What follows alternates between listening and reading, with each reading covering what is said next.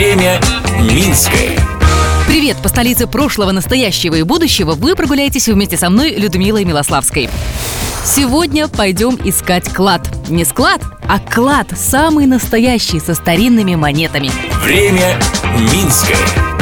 Я сейчас в Национальном историческом музее на Карла Маркса 12. Здесь хранятся самые настоящие клады, которые находили в нашем городе. Один из самых интересных и крупных кладов нашли в Минске почти 30 лет назад, в 1988 году. На пересечении Володарского и городского вала прокладывали трубопровод. И вдруг экскаватор достал мешок, из которого посыпалось серебро. Говорят, что экскаваторщик очень переживал, что это богатство расхватают прохожие. Но как раз рядом проходили милиционеры. Все найденное, разумеется, было изъято. Сейчас ценности хранятся в Национальном историческом музее. Это 547 серебряных предметов весом 13 килограммов.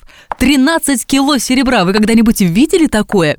Предметы разные конца 17-го, начала 20 веков. Кому мог принадлежать Минский клад, так и не выяснили. Историки полагают, что на месте находки когда-то был ломбард. Много кладов находили на Немиге. В 1926 году, когда реку заключали в коллектор, из-под земли достали 5 килограммов драгоценных монет. Однако до музея дошло немного.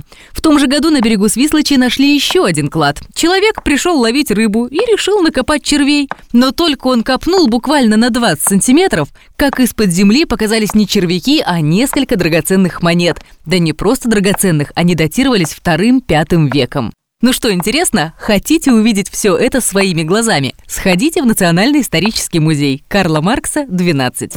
Затем, как течет время Минское, слежу я, Людмила Милославская. Благодарим за информационную поддержку программу «Минск-Минчане». Смотрите в субботу в 11.00 на телеканале СТВ. Время Минское.